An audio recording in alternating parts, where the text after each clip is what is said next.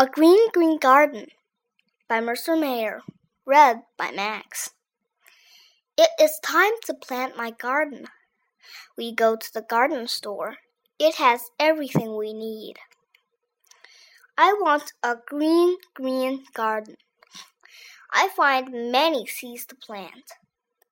Mom says we will buy some seeds. Dad says we will also buy some baby plants. They are very little. They all look the same. Dad brings a plow from Mr. Pinky. We go home to plant my green, green garden. Dad plows the garden.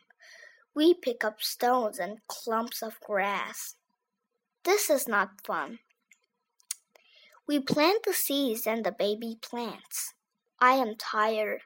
I need cool water. We are finished, I say. Now we can rest. Dad says we must water each plant. We take turns. Every day we weed, water, and wait. We weed, water, and wait some more. We wait a lot.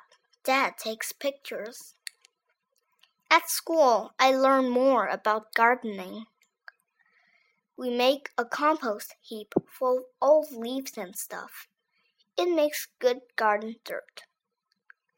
We buy worms to put in my garden. We buy good bugs that eat bad bugs. Deer come and eat some of my garden. Blue wants to protect it.